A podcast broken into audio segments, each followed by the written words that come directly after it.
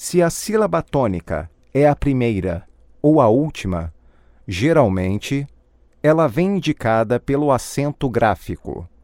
Exemplos: óculos, lâmpada, árvore, água, número, sábado, bêbado, André, café, sofá, estação, Paraná, manhã.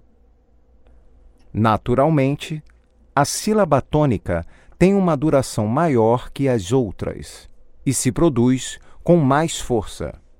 Exemplos: a garagem, a pergunta, Roberto, a máquina, a revista, no sábado.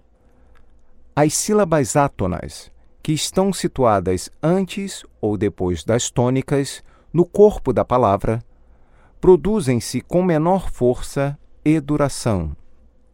Exemplos: lâmpada, recentemente, ápice, número. As sílabas átonas finais de palavra se produzem ainda com menor força e duração. Exemplos: garagem, Roberto, Eunice, Pedro, bola.